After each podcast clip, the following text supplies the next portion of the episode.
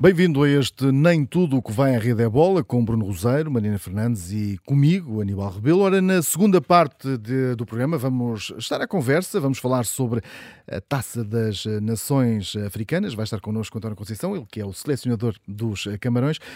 Mas isso é na segunda parte, porque para já vamos, eh, Mariana, ao Campeonato Nacional. Uma jornada cheia de golos para todos os estilos. Sim, foi um fim de semana de vitórias folgadas uh, para os três grandes, o que não significa propriamente que os jogos tenham sido assim tão simples como os resultados podem fazer parecer. Uh, o Sporting foi o primeiro a ganhar, ao vencer em Barcelos o Gil Vicente por 3-0, num jogo que teve uh, duas expulsões ainda na primeira parte, onde Luís Neto acaba por ter aquela atitude irrefletida, digamos assim, que não espelha a experiência, a maturidade que é a idade e que esta experiência também já tem de trazer ao central. os Leões tiveram dificuldades para se adaptarem ao encontro com menos um elemento, mas eh, Ruben Amorim acabou por ter a aposta certa quando tirou Sarabia para colocar Nuno Santos e reconduziu a equipa para o sistema de três centrais em que se sente uh, mais confortável. Seguiu-se o Benfica, que atropelou autenticamente o Marítimo na luz por 7-1, num jogo em que Darwin bisou, em que os encarnados foram essencialmente muito eficazes, portanto marcaram 7 golos em 9 remates enquadrados e em que as fragilidades defensivas dos madeirenses essencialmente ficaram evidentes. Por fim, o Futebol Clube do Porto também goleou, mas em Vizela, num jogo em que aproveitou a vantagem, essencialmente a segunda parte, para gerir desde logo os esforços, já a pensar uh, nestes dois clássicos seguidos contra o Benfica no Dragão. E o próximo já está aí. Vamos, Bruno Rosário, falar também. Antes desta jornada tivemos a Taça da Liga, agora temos a Taça de Portugal e o destaque, sem dúvida, vai para, para esse clássico no Dragão. O que é que temos de esperar? Até porque Benfica com muitos golos, mas o Futebol Clube Porto também não ficou atrás, não é? Nada, e, e, e, por, e, por, isso mesmo a discussão do balançado Benfica voltou, voltou a estar na ordem do dia uh, pela questão dos golos marcados e sofridos. Uh, foi uma semana marcada de facto pela Taça da Liga, o Futebol Clube do Porto já estava eliminado, o Sporting e o Benfica cumpriram a sua obrigação. Houve uma grande surpresa no Bessa uh, com a goleada do Boa Vista ao Sporting de Braga, que pelo que sabemos acabou mal uh, no final, com a descida do, do Presidente António Salvador ao balneário. Um, e com críticas duras, uh, nomeadamente a Carlos Carvalhal e, e uma alegada falta de preparação física e tática que, que levou àquele descalabro do Sporting de Braga e também a perder um dos objetivos da temporada, que era a Taça de Liga. O Santa Clara aproveitou também a derrota do Rio Ave no Dragão e, portanto, vamos ter nas meias finais eh, em janeiro eh, Sporting Santa Clara e Benfica Boa Vista, muito provavelmente e na teoria para uma final eh, Sporting Benfica na Taça de Liga, que é aquilo que Pedro Proença provavelmente mais gostaria no início da época. Agora chega a Taça de Portugal, de uma forma inevitável marcada nestes oitavos de final pelo, pelo clássico no Dragão entre o Futebol Clube do Porto e Benfica nenhuma das equipas vai contar com o seu treinador principal, portanto, isto não, se não é inédito, é uma coisa raríssima no, no futebol português. Uh, pode ser um jogo que vai marcar também o que se passará uma semana depois no campeonato, pode ser um jogo que vai marcar uh, o resto da época. Eu recordo que Uh, estamos a projetar muito a questão da pressão sobre o Benfica e sobre o Jorge Jesus, mas o Futebol Clube do Porto, se perder na Taça de Portugal, chega ao final do ano e já não tem nem Taça de Portugal, nem Taça da Liga, nem Liga dos Campeões, portanto também convém uh, frisar esse aspecto. Portanto, por tudo isso será um jogo uh, muito aguardado. Além desse clássico, vamos ter também a deslocação do Sporting a Pinamanique para defrontar o Casa Pia, que foi onde Ruben Amorim começou como treinador três jogos eh, entre equipas da Primeira Liga e também é garantido que haverá uma outra uh, formação de um escalão uh, secundário nos quartos de final entre Lessa e Paredes, que uh, muito provavelmente vai ser um jogo que eu também vou acompanhar no Canal 11. Vamos ficar bastante atentos também. Ora, agora é o tempo das cartas, com o As, o Joker e a carta fora. Seguimos já com os vossos ases. Um, Vamos, vamos ao, ao basquete com o, o Nemias Queta, uh, em destaque uh, este fim de semana. Sim, foi a, a, melhor eh, notícia possível que qualquer um de nós poderia receber. É certo que o surto de Covid-19 que apanhou eh, vários jogadores e também dois treinadores, entre os quais o principal eh, no Sacramento Kings, ajudou muito também este momento eh, histórico, mas eh, aquilo que vai ficar para sempre é Nemia Esqueta, eh, Sacramento Kings, Memphis Grizzlies. os Kings perderam e perderam largo, mas ainda assim ele jogou 7 minutos e 44. teve logo um cartão de apresentação cartão uh, digno, logo com um abafo, logo para perceber que não é boa ideia estar ali a lançar uh, ao pé do cesto com ele. Uh, conseguiu ainda ganhar cinco ressaltos, não, não marcou pontos, não conseguiu marcar pontos, mas ainda assim voltou a sentar-se no banco este domingo acabou por não ser opção uh, contra o San Antonio Spurs, que é uma, uma, caricatura das equipas que nós estávamos habituados uh, do Greg Popovic. Não, esta equipa não tem nada a ver com aquilo que, que já foi. Uh, não entrou porque o Damian Jones, que é o posto suplente que está à frente dele, fez uma exibição de sonho, fez 23 pontos, que provavelmente é, é, ele fez num jogo os pontos que ele acharia que faria durante a época toda, uh, uh, inclusive a dois triplos em duas tentativas, fez assim uma coisa do outro mundo. O Nemias acabou uh, por não entrar, apesar do treinador adjunto ter dito umas horas antes que todos os jogadores iriam jogar, mas ainda assim fica este momento histórico e fica aberta aqui uma porta que na WNBA já tínhamos com a Tisha Benicheira e com a Mary Andrade e que me parece que em termos de basquetebol universitário poderão aparecer mais eh, jogadoras portuguesas a chegar lá também. Um, e até em termos de NBA que nós achamos que o Nemias é uma espécie de um oásis no deserto, convém não esquecer que temos um, um miúdo chamado Ruben Prey a jogar no Juventude Badalona, tem 16 anos e 2 metros 7 e, e claramente começa a ser de, de de colocar fichas neste jogador, porque me parece que poderá ser o próximo português a chegar à NBA também. Mais uma das tuas descobertas, Bruno. Vamos, Mariana, vamos agora te falar de, de uma certeza, João Cancelo. Sim. Já, já, não é a primeira vez que esta carta aparece aqui. Não, vamos alternando entre ele e o Bernardo, que é para também não chatear todas as semanas as pessoas com as mesmas coisas. Uh, mas até porque a temporada que o Bernardo Silva está, está a fazer deixa pouco espaço e tempo até uh, para mais elogios, mas a verdade é que é muito complicado hoje, esta segunda-feira, não falar, não dar protagonismo ao João Cancelo. Ele voltou a ser preponderante na goleada do Manchester City frente ao Newcastle, fez a assistência para o gol de Ruban Dias com um passo quase impossível em cima da linha de fundo, já mesmo in extremis marcou o segundo golo com aquele pontapé extraordinário de fora da área, depois de tirar dois adversários da frente, e foi o elemento distintivo, disruptivo, que ajuda a colocar a equipa de Guardiola nesta altura num patamar eh, acima dos demais, até como ficou uh, patente com o empate do Chelsea contra o Wolverhampton, apesar de ter várias baixas uh, devido à Covid-19, percebe-se que o Chelsea está um bocadinho num, numa fase ascendente, uma fase menos boa, e o City, uh, por inversão e por troca por troca, está numa fase bastante positiva e de autêntico rolo compressor.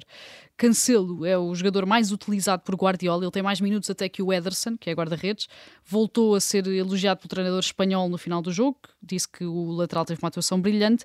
E se é certo que o Bernardo Silva está a realizar uma temporada incrível, já fez história ao ser o primeiro jogador de sempre do Manchester City a ser considerado jogador do mês três vezes seguidas, também é certo eh, que os outros dois portugueses do plantel são, nesta altura, se calhar, os elementos que mais se aproximam dele uh, no que toca a níveis exibicionais. E o jogo de ontem foi exemplo disso. Portanto, o Ruban Dias foi capitão, marcou o primeiro golo, o Cancelo fez uma assistência e um golo, e o Bernardo nem precisou de estar envolvido nos golos uh, para voltar a inspirar a equipa. Portanto, temos um City nesta altura que é movido a este trio de portugueses.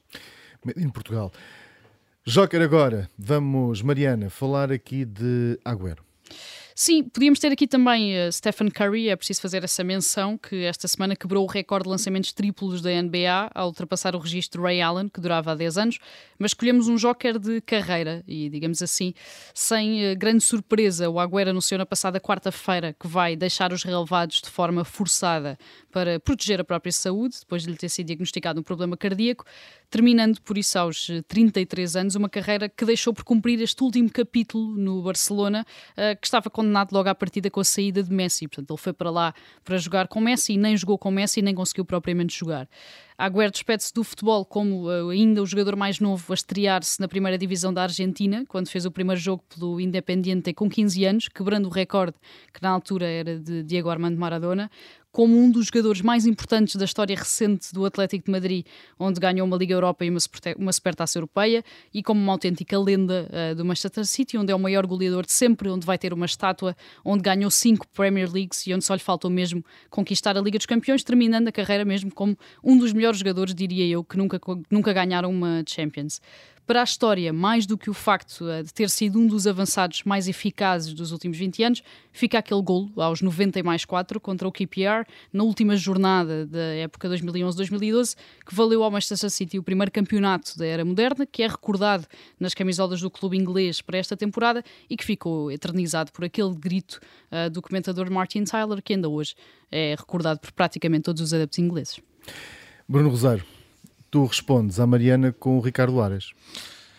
Uh, uh, sim. Com títulos? Sim, com, com títulos e sobretudo com, com mais do que isso, com a quebra de uma, de uma barreira. O Futebol Clube do Porto há 25 anos que não ganhava um título internacional no, no Hockey em Patins e já tinha perdido 15 finais desde aí. Havia agora uma, uma barreira recente, digamos assim, que, que tinha a ver com o Sporting, a quem, com quem perdeu uh, não só o campeonato, mas também duas ligas europeias. Um, e Ricardo Eiras agarrou na equipa do, do Futebol Clube do Porto, que perdeu o Poca e o Coco e que teve apenas a reentrada do Telmo Pinto e a aposta no Carlos Ramos e no Hugo Santos, que são jogadores para ir eh, formando, está a liderar o campeonato e ganhou agora a taça intercontinental frente ao Sporting. Aproveitou a vantagem do Dragão, de primeira mão de 6-3, um, ehm, e teve sobretudo o mérito de, na altura em que o Sporting consegue uh, empatar a eliminatória, curiosamente também por 6-3, uh, e, e, sabendo que é um pavilhão uh, complicado, a forma como ele, através de um desconto de tempo, conseguiu uh, estabilizar a equipa em termos emocionais e lançar depois a equipa para, para uma derrota que acabou por em vitória, com os gols do Xavi Barroso e do Gonçalo Alves, uh, mesmo sem contar com o Carlo Di Benedetto desde muito novo, desde muito cedo, aliás, uh, foi expulso logo aos 12 minutos. é uma vitória com muito mérito deste treinador e o Futebol Clube do Porto conquista a sua primeira taça intercontinental e junta-se ao Benfica e ao Hockey de Barcelos, que eram as únicas equipas que até aí tinham ganho, fazendo só aqui uma nuance que é Uh, e, e, sendo eu um, um amante do hockey já há muito tempo, faz muita confusão. Já não se joga hockey em muitos países, já não é competitivo em muitos países, mas mesmo assim, nem a, a, a Federação Internacional conseguiu trazer as equipas argentinas cá uh, para jogar uma taça intercontinental a sério, uh, nem uh, as principais equipas europeias conseguem entender e, portanto, estão todas ausentes da Liga Europeia. Portanto, faz muita confusão isto. Já não são muitos, mas mesmo assim, os poucos que há ainda se conseguem chatear uns com os outros e, portanto, ainda assim fica essa nota de tristeza dentro de, desta conquista da taça intercontinental pelo Futebol Clube do Porto. Primeiro foram as vitórias, agora vamos aos derrotados com as nossas cartas fora. Uh, tiras uma de vez em quando vai sendo repetida por aqui, Diego Simeone, não é? Não vamos, bem enquanto for só eu a tirar, estamos bem, uh, mas uh, começa, começamos a entrar aqui num caminho que eu não sei se seremos só nós aqui a tirar, porque o Atlético Madrid, mesmo uh, com o empate do Real Madrid com o Cádiz em casa, e o Real Madrid nesta altura está a enfrentar um surto de Covid-19 que lhe tira algumas opções, o Atlético Madrid já tem 14 pontos de atraso em relação ao primeiro lugar, apesar de ter menos um jogo, e somou agora a terceira derrota consecutiva na Liga, frente ao Sevilha. Portanto, aquilo que nós percebemos é uh, que o Futebol do, a vitória que o Futebol Clube do Porto no Dragão foi uma exceção e não a regra, e aquilo que nós percebemos é, olhamos para a, a reação de Luís Soares quando sai, que chama idiota ao treinador, e as câmaras apanharam isso, chama idiota ao treinador e senta-se no banco completamente desesperado, e vemos ali um espelho daquilo que é hoje uh, o Atlético Madrid, que é uma equipa que joga pouco, uma equipa que perdeu a sua solidez defensiva e a ideia de jogo do Simeone assenta nessa essa mesma solidez defensiva, desapareceu por completo. Uh, cada vez está mais limitada em campo também pela forma como os jogos são preparados. Uh, e depois aquilo que nós vemos é um, uma espécie de início de fim de era Uh, sendo que o Simeone também não faz muito para alterar isso, porque se percebe que o João Félix, nos últimos três jogos, sempre que entrou, foi o melhor do Atlético de Madrid e mesmo assim continua a ir para o banco. Portanto, é uma coisa um, ehm, que começa a ser complicado. Cabeça de... dura este treinador. É, eu diria que já é, é mais do que feitio, já é uma teimosia uh, exacerbada que não se compreende uh, e eu percebo claramente que jogadores como João Félix querem sair do Atlético Madrid porque já perceberam que cada vez mais, uh, se há clubes como o Paris Saint-Germain, que, que, o Gabriel Alves está sempre a dizer isso, é uma espécie de cemitério de treinadores, o Atlético Madrid está a tornar-se um cemitério de jogadores, daqueles jogadores que gostam de jogar e o João Félix é um bom exemplo disso mesmo. Bom, outra carta repetida Mariana, uh, não sei se não foi, não foi nesta altura, mas foi, foi há pouco tempo também. É, é esta, mais uma invasão uh, em França e, e, não, é, e não estamos a falar da Segunda Guerra Mundial, claro. Sim. Sim, é mais um dia no futebol francês e essa é que é a parte preocupante, não é? O facto de estarmos a falar sobre isto tantas vezes.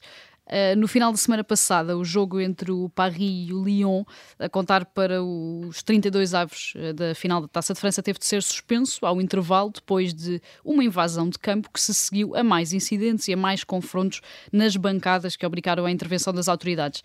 O Jean-Michel Aulas, o, o presidente do Lyon, uh, veio dizer que as cenas são inaceitáveis, mas que o clube não pode arcar com as consequências de forma exclusiva e até alegou que os problemas tinham sido iniciados por adeptos do PSG que estavam infiltrados nas bancadas entre os apoiantes do Lyon e que terão uh, começado todos os problemas que depois então desencadearam nessa invasão de campo. Certo é que o Lyon, uh, que esta época já foi castigado com a perda de um ponto depois de incidentes no estádio, foi o protagonista de uma das novas regras aprovadas na semana passada uh, nas ligas profissionais francesas, que prevê a suspensão imediata de um jogo se um jogador ou um árbitro forem atingidos com objetos lançados das bancadas, isto depois, claro, do encontro do passado dia 21 de novembro, há um mês, em que um adepto do Lyon atirou uma garrafa cheia de água contra Dimitri Payet do Marselha. As medidas já existem, já foram até tomadas, as ameaças vão sendo feitas, mas a verdade é que continua tudo na mesma e não parece propriamente haver eh, uma luz ao fundo do túnel para este problema em França, principalmente se continuarmos com declarações como estas de Jean-Michel Aulas, que tentou desresponsabilizar-se uh, e que não uh, parece propriamente dedicado a tentar encontrar uma solução.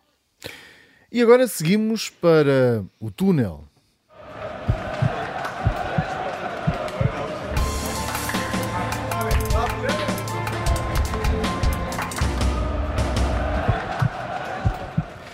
Bruno, o Flamengo andou aqui por, uh, por Portugal e, e, e, e fez moça ou não? Não, sobretudo, Pelo menos fez correr muita tinta. Sim, sobretudo veio do calor para criar aqui uma espécie de guerra fria ali na, para os lados da luz. Um, claramente o Flamengo vinha com o objetivo de garantir Jorge Jesus, até porque os próprios dirigentes do Flamengo começam a ser muito pressionados uh, depois desta época de insucesso e já sabe que no Brasil o pavio é muito curto quando não se ganha e nesta e esta última época o Flamengo não, não ganhou nada e uh, criou-se aqui uma espécie de guerra fria, porquê? Porque de um lado uh, Jorge Jesus foi deixando que se, que se cozinhasse esta novela enlumbrante por forma também a que alguém do Benfica fosse falar com ele em relação a uma possível renovação de contrato. Por outro lado, uh, os próprios responsáveis do Benfica, com o Rui Costa à cabeça, perceberam que uh, o próprio Jorge Jesus estava a fazer essa mise-en-scène, digamos assim, para ver se alguém uh, aparecia no gabinete dele a falar sobre a questão da renovação, coisa que não vai acontecer porque o Benfica também ainda não sabe o que é que vai querer para 2022, 2023. Portanto, criou-se essa espécie de guerra fria. Há um facto, Jorge Jesus não vai sair nesta altura para o Flamengo. Há outro facto, há muitos portugueses na lista uh, para uh, poderem assumir uh, o Flamengo. Paulo Sousa não será um deles, porque ele quer fazer o play-off de apuramento para o Mundial com a Polónia. ainda assim, aquilo que mais ficou desta vinda do Flamengo a Portugal é sobretudo a criação de uma espécie de guerra fria que depois os resultados poderão ou não desbloquear. E, e não esquecer que o Benfica vai agora jogar dois jogos no Dragão. Aquela passagem ali pelo Ritz aqui a fazer uh, estragos uh, para os Ritz. lados do sempre, sempre o Ritz. É uma coisa incrível. Vamos falar da Taça Africana das Nações. António Conceição é o selecionador dos Camarões. Antes de mais, bom dia. Obrigado por esta disponibilidade em estar aqui connosco na Rádio Observador. Olá, bom dia. É um prazer estar com vocês. É o selecionador dos Camarões, país que vai organizar a prova esta cana em janeiro. Como é que o país está a preparar para esta competição? Olha, com, com grande emoção, com grande expectativa também relativamente àquilo que vai ser a parte esportiva. Uh, por aquilo que eu vou vendo e vou entendendo de, de, da organização, penso que essa organização vai estar à altura uh, do grande acontecimento que é a prova uh, africana de seleções. Portanto, esperamos, esperamos que de facto as coisas corram bem, embora haja alguma poeira no ar neste momento relativamente a, à realização ou não da, da prova, porque, como sabe, a pandemia está-se a alastrar cada vez mais em todo o mundo. Há clubes que estão a pôr algumas reticências em ter os jogadores, mas eu creio, pelas informações que tenho, que a prova se vai realizar. O, o, o, António falou agora uh, disso mesmo. Há aqui quase dois uh, problemas paralelos. Um que tem a ver uh, com a pandemia e com as questões que, que têm gerado, sobretudo nestas últimas semanas em que os casos voltaram a aumentar na Europa, e outra tem a ver também com a resistência dos clubes europeus em ceder jogadores para a Taça das Nações Africanas, nesta altura de, de, janeiro e fevereiro, que é uma altura particularmente carregada no calendário. acha que isso poderá dificultar, por um lado, a sua missão enquanto selecionador dos Camarões e por outro, a própria organização do evento? Eu diria que pode, pode criar problemas a todos os selecionadores, não só, não só o selecionador dos Camarões, mas a todas as seleções que têm grande parte dos seus jogadores a, a jogar na Europa. Uh, é evidente que isto é uma prova importante do calendário de futebol africano. Digamos, estamos a falar de uma, de uma grande competição a nível de seleções, onde os próprios jogadores querem estar presentes, as seleções querem ter ao seu serviço os melhores jogadores para uh, engrandecerem cada vez mais a prova. Uh, isto também, não podemos deixar de pensar que isto também é uma valorização para os próprios jogadores, vindo a uma prova deste nível. Uh, agora, eu também entendo uh, que os clubes neste momento estejam a pôr algumas, alguns problemas, porque de facto a pandemia, como todos nós sabemos, está a alaçar cada vez mais. E numa fase em que os campeonatos começam a tomar uh, grandes decisões, há uma sobrecarga também de jogos a nível competitivo para, para, para, para muitos países. eu posso dizer que neste momento também tem alguns jogadores já com 36, 37 jogos e estamos a, a, seis, seis meses do, do campeonato ou cinco meses do campeonato quer dizer muito bem daquilo que é, digamos, a sobrecarga que os jogadores têm em termos de competição. É verdade que os, jogadores, que os clubes, por porventura, podem estar a criar alguns problemas nesse sentido, mas, sobretudo, penso que será um pouco para salvaguardar, uh, digamos, o, as questões de saúde relativamente aos jogadores. Aquilo que eu posso dizer é que, em termos organizativos, um, os Camarões, juntamente com, com a CAF, estão a procurar criar uma bolha de grande proteção a todas as seleções nacionais, uh, com medidas rigorosas, uh, com testes uh, também às pessoas que queiram assistir aos jogos. Portanto, eu creio que um, algumas medidas de fundo estão a ser tomadas pela organização, poderá, obviamente, ajudar a que a, a, prova, em termos de, daquilo que é as, questões de pandémicas e de contágio, possam estar mais ou menos controladas. Um, percebo os clubes, obviamente percebo os clubes, mas também percebo que os países e os selecionadores querem ter ao seu serviço, querem ter ao seu serviço os melhores jogadores para poder ter os melhores resultados e também para ter a melhor prestação em termos de, uh, coletivos. Portanto, há aqui que arranjar um, caminhos, encontrar soluções para que as coisas possam correr uh, para ambas as partes da, da melhor forma possível. O, eh, esta situação da pandemia é sempre uh, volátil, mas de 0 a 100, quão confiante estaria na organização desta Taça das Nações Africanas, tendo em conta que faltam ainda duas semanas e meia para o seu início? Eu diria quase a 100%, porque as informações que eu tenho.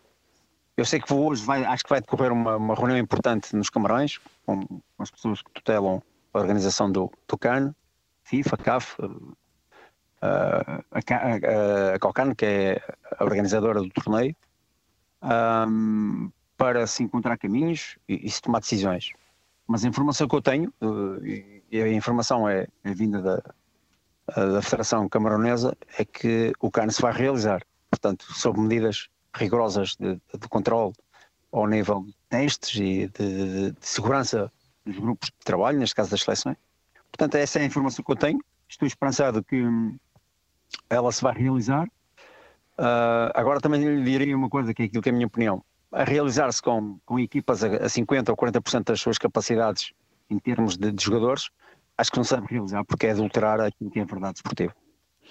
Os Camarões estão aqui integrados eh, num grupo com eh, Burkina Faso, Etiópia e Cabo Verde, que têm alguns jogadores que conhecem um bocadinho melhor, por jogarem ou terem jogado em Portugal.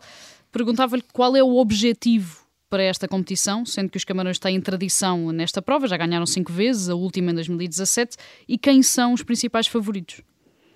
Olha, eu diria que nós só temos um, um caminho, é estar presente em final e, e, fazer tudo para ganhar, porque este é um dos grandes objetivos uh, ao qual eu, eu fui contratado e ao qual me foi pedido, no momento em que cheguei a acordo para, para, para trabalhar uh, na seleção dos Camarões. O, o país sente tem potencial para poder uh, ter uma boa prestação desportiva.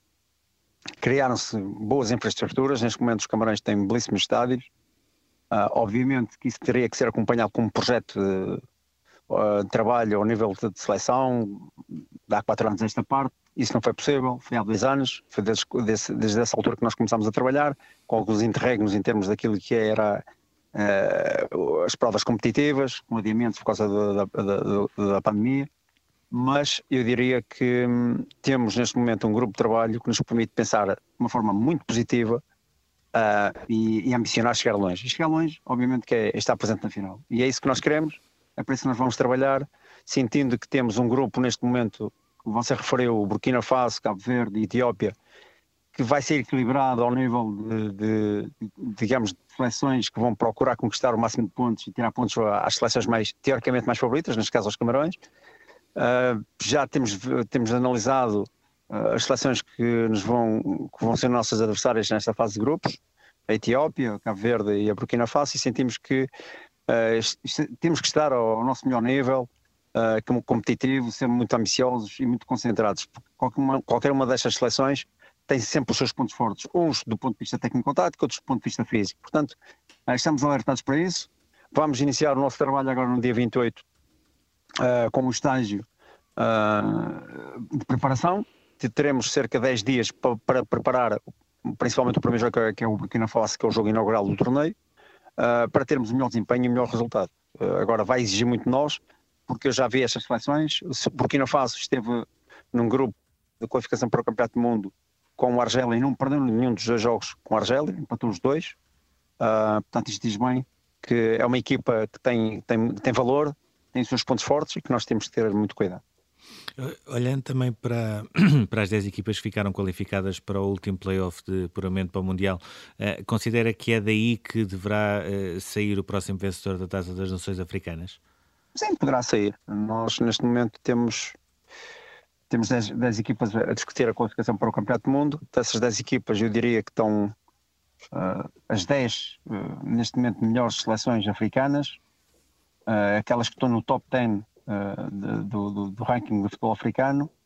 Um, portanto, e estamos aqui a falar de grandes seleções que têm grandes jogadores a jogar em grandes clubes europeus. Um, portanto, há uma série de, de equipas candidatas e estas 10 adivinha-se uma fase de playoff muito discutida, muito equilibrada um, e que pode eventualmente, e vão com certeza eventualmente ficar cinco equipas pelo caminho e cinco equipas também de grande nível. Tem alguma preferência no sorteio? Não tenho, sinceramente não tenho. Já sei, já sei aquelas equipas que não vão, não vão, não nos vão calhar, porque nós estamos no grupo 2, há outras equipas que estão no grupo 1 um, e é daí que vai sair a nossa equipa. No grupo 1 estão aí seleções fortíssimas, Senegal, Nigéria, Mali, Marrocos.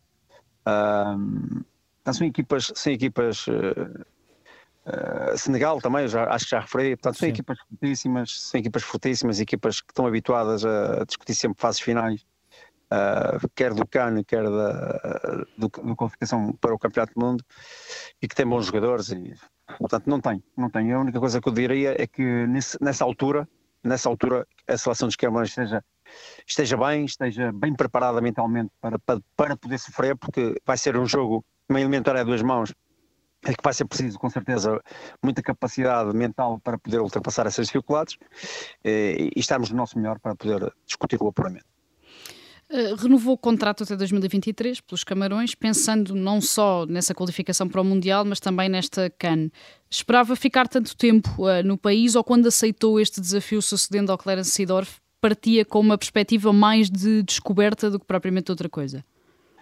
Não, eu sabia, quando foi colocado o convite, sabia de, das obrigações e, e dos objetivos, de, deste caso da Federação e do Ministério também, porque o Ministério está muito, está muito digamos, ligado às decisões da Federação relativamente àquilo que é a parte esportiva uh, da, seleção dos juvenis endomóveis, que é a seleção principal, uh, e foi-me logo colocado o, qual era o caminho. O caminho é chegar à, à final e, e, tentar ganhar uh, o CAN e qualificar a equipa para, para, para o Mundial. Portanto, são dois desafios uh, 100%, não há aqui uma margem de, de, de de, zero, de, de, risco para podermos falhar, portanto, podemos falhar absolutamente nada. Um, só que as coisas mudaram, a calendarização mudou, porque, como sabe, o CAN vai ser disputado agora em 2022, já era para ser disputado em janeiro de 2021, portanto, neste ano que está a terminar.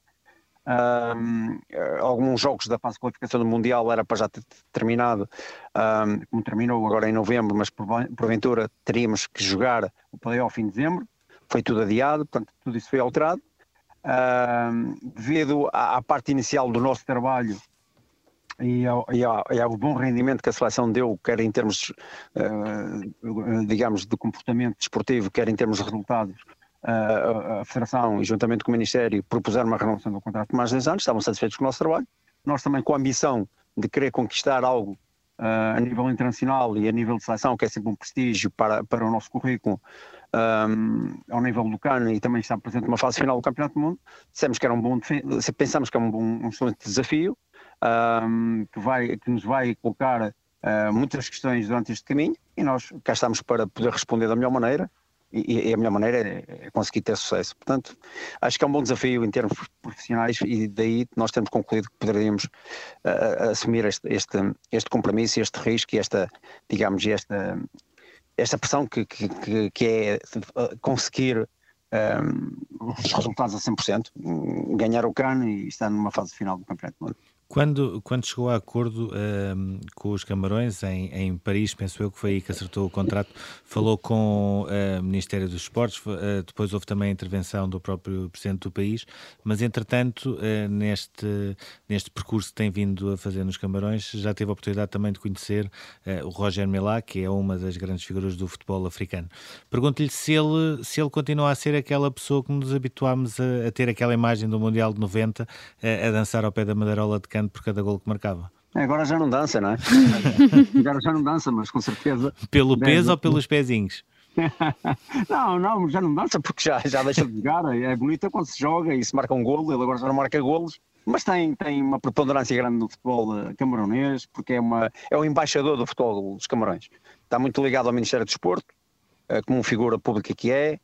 Eh, você disse muito bem, é, é uma pessoa emblemática do, do país um, já tive a oportunidade de estar com ele várias vezes, é verdade, uh, a falar sobre assuntos de futebol, a falar sobre aquilo que, que nós entendemos que é importante uh, para o futebol dos Camarões, o caminho que tem que se tomar.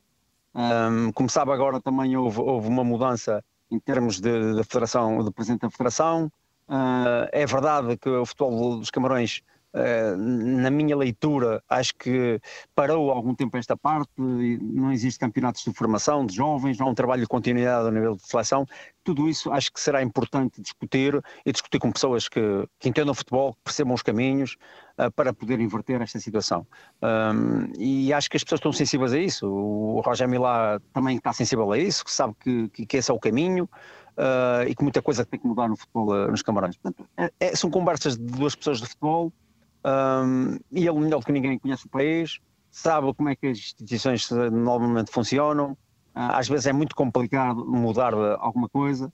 Portanto, é uma boa ajuda e estarmos a falar com uma pessoa deste nível e com o conhecimento que tem de futebol dos Camarões é sempre importante para nós também. Pegando precisamente por aí nessas mudanças que têm de ocorrer uh, no futebol dos Camarões, o Samuel Eto'o é o novo presidente da, da Federação de Futebol uh, dos Camarões. Já falou com ele, sabe o que é que tem em mente uh, para o futebol do país? Qual é que é o projeto daqui para a frente? Olha, eu falei com ele de uma forma ocasi ocasional. Eu encontrei-me com ele no aeroporto de onde é, ele estava a sair, estava a chegar da Europa, eu estava a partir para a Europa tivemos ali uma, uma conversa e das duas vezes que me o curioso, curioso é que nos encontramos no aeroporto. Um, e falámos, e ele estava com grande esperança na altura de, de vencer as eleições de, da Federação, uh, dizendo que tinha muitas ideias e que o futebol nos Camarões tinha que mudar para melhor, tinha que ter um, um projeto de trabalho, uh, e que depois, a seguir às eleições, se ele de facto conseguisse ganhar, obviamente que iria ter reuniões de trabalho com o selecionador, neste caso sou eu, para, para debatermos esses assuntos. Portanto, ele ganhou as eleições há cerca de 10 dias, está nos camarões a preparar já aquilo que é a sua agenda de trabalho e eu agora chegando aos camarões a seguir ao Natal também tenho a concentração, obviamente vamos ter vamos ter de trabalho no sentido de, de eu expor as minhas ideias, ele expor as ideias dele porque ele é um homem de futebol, com uma experiência grande no futebol mundial, um, melhor que ninguém sabe aquilo que, que o futebol dos Câmaras necessitam e, e, qual é o caminho a seguir. Uh, nós, com o anterior presidente, já tínhamos apresentado alguns caminhos, já tínhamos apresentado alguns projetos de trabalho para o futebol da formação inclusiva. Uh, vamos, obviamente, voltar a, a, falar sobre isso, sobre isso e, e, depois, obviamente, ele, como presidente, terá que escolher e decidir os caminhos que serão melhor e, e, de evolução do futebol camaronês, que precisa urgentemente de um projeto de, de, de, de formação neste caso e, e, e, para o futebol também interno, porque o futebol interno, o campeonato é pouco competitivo e há que melhorar isso para se ter no futuro, a médio prazo, uma seleção mais competitiva, mais forte, ao nível que é a história do futebol dos Camarões, não é? Eu perguntava-lhe um, qual, era a, qual é a importância de, de, ter alguém com esta experiência internacional do Eto'o, vencedor da Liga dos Campeões por, uh, com o Barcelona e com, com, o Inter, a liderar os destinos do futebol do país e, em paralelo, se se já sentiu algo que muitas vezes é, um, é, uma caixa de treinadores europeus que passam pelo futebol americano e que tem a ver com uh, o facto de, uh, por exemplo, o Ministério do Desporto muitas vezes uh, entrar naquilo que é a área técnica também e ir um bocadinho mais à frente. Se já sentiu também esse, se teve algum problema ou se tem conseguido trabalhar à vontade nesse sentido também? Olha, eu, por mim falo, no momento tenho conseguido sempre tomar as decisões que eu entendo que tenho que as tomar sem qualquer tipo de interferência. Sei que na África isso não é muito fácil, porque há, sempre algumas interferências laterais. Aquilo que eu na altura conversei com o, uh, com o presidente da federação e o, e o ministro do desporto é que todas as decisões que, que dizem respeito à, à equipa, ao funcionamento da equipa, o selecionador será sempre soberano. E isso, uh, até o momento, tenho conseguido, embora a gente sinta que às vezes há, há, há tentativas de algumas interferências, mas isso, desde que nós tenhamos a nossa personalidade e possamos controlar e marcar, de marcar uma linha vermelha, eles percebem e, e, e não passam essa linha vermelha. Um, isso é importante, é importante porque quando se acredita uh, num selecionador para desempenhar determinadas funções, tem que se lhe dar ao selecionador ou ao treinador exatamente essa responsabilidade para tomar decisões. E depois, uh, quando as coisas corram bem ou correm mal, chamar uh, o treinador, pedir as suas responsabilidades e, e obviamente, uh, responsabilizar o técnico pelas decisões que vai tomando ou, ou, ou inteirando-se o porquê dessas decisões. Comigo, enquanto treinador de futebol e ao longo destes anos que tenho treinador de futebol, sempre consegui fazer isso. obviamente, aqui e ali com algumas pressões e tentativas de interferência, mas isso também vai muito da personalidade do treinador e eu não abdico da minha personalidade, também já não sou jovem nesta, nesta, nestas andanças, já tenho muitos anos e já percebo, já percebo os caminhos que às vezes querem, querem, querem tentar. E a gente tem que saber uh, ser inteligentes e também lidar com essas situações. O, o, António já treinou diversos clubes, teve passagens pela Roménia, pelo Chipre, pela Arábia Saudita, mas a verdade é que desde que saiu do Penafiel em 2017 que não uh, orienta qualquer equipa portuguesa. Ainda pretende voltar a Portugal? Faz parte uh, dos objetivos para o futuro? Uh, Portugal é uma porta, para mim, eu sempre disse isto, é uma porta sempre aberta, nunca está fechada. Neste momento, sim, porque tenho o contrato com os Camarões e estou muito focado neste, nestes objetivos da seleção, uh, mas o após não sabemos o que é que vai acontecer. E obviamente que Portugal, se tiver a porta aberta para meu regresso, é uma questão de, de digamos, uh, pensar bem, refletir se de facto vale a pena, porque como você referiu bem, eu tive, tive em Portugal alguns clubes e alguns projetos que foram tomei a decisão precipitada, porque, como sabem, em Portugal as coisas não estão fáceis para os clubes, toda a gente gosta de ter objetivos altos, mas depois, no, uh, no, no digamos, no concreto, uh, é difícil uh, cumprir esse, esses objetivos, porque há dificuldades económicas para se poder, digamos, dotar o plantel de, de, jogadores de melhor qualidade, de, de jogadores que possam, eventualmente, uh, trazer para o clube níveis competitivos para atingir determinados objetivos. Portanto, eu reconheço que aqui ali dei, dei, dei passos errados.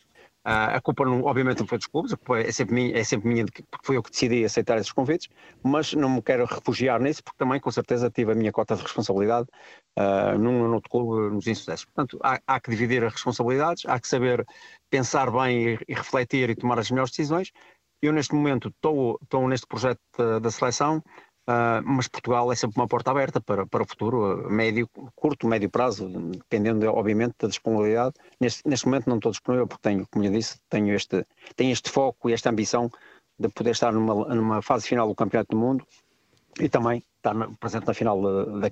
Portanto, são dois objetivos grandes que eu acho que pode valorizar o meu currículo e a minha imagem como treinador e, e vou, e vou, estou agarrado a ele e, e depois, depois de irei fazer o balanço, uma reflexão e obviamente que hum, libertando-me deste compromisso que um dia vai acontecer, obviamente que vai ter que acontecer, estarei sempre disponível para, para regressar a Portugal ou, ou para outro projeto fora do país. Acabou por ficar mais tempo do que pensava agora em Portugal. Perguntava-lhe, para uma resposta sintética, como é que é viver nos Camarões? Olha, nós nos Camarões procuramos trabalhar, trabalhar e trabalhar muito e, e estar, e estar sempre uh, focados no trabalho, porque, como sabe, a vida nos Camarões, uh, a vida social não é, não é como aqui na Europa ou aqui em Portugal, em que nós possamos ir a um café, estar num restaurante, não sei o quê. Não, a gente procura um, ocuparmos o tempo com o trabalho, uh, porque somos um staff técnico português com, com dois camaroneses também. Um, juntamos a trabalhar, focados no trabalho, não há, digamos, não há muito tempo para pensar noutras coisas porque preocupamos exatamente com isso. E o trabalho é imenso porque temos que seguir muitos jogadores, temos um, um universo de jogadores que já foram convocados, cerca de 58 jogadores, 60, eh, e temos que estar atentos à evolução deles, ver os jogos hum, constantemente, eh, quer nas plataformas da, da internet, quer também em loco, deslocarmos aos países onde esses jogadores estão, estão a competir, uh, para termos a melhor informação e, e, e, dispormos também de uma base de dados que possamos depois uh, tomar os melhores caminhos. Muito obrigado, António Conceição, uh, selecionador dos Camarões. Felicidades para, para esse CAN. Vamos ficar atentos também eh, ao evoluir dessa prova aqui na Rádio eh, Observador. Termina por hoje este Nem Tudo o que vai Rede é Bola. Daqui a pouco em observador.pt já pode ouvir este programa em podcast. Até já. Ok, obrigado. Boa tarde.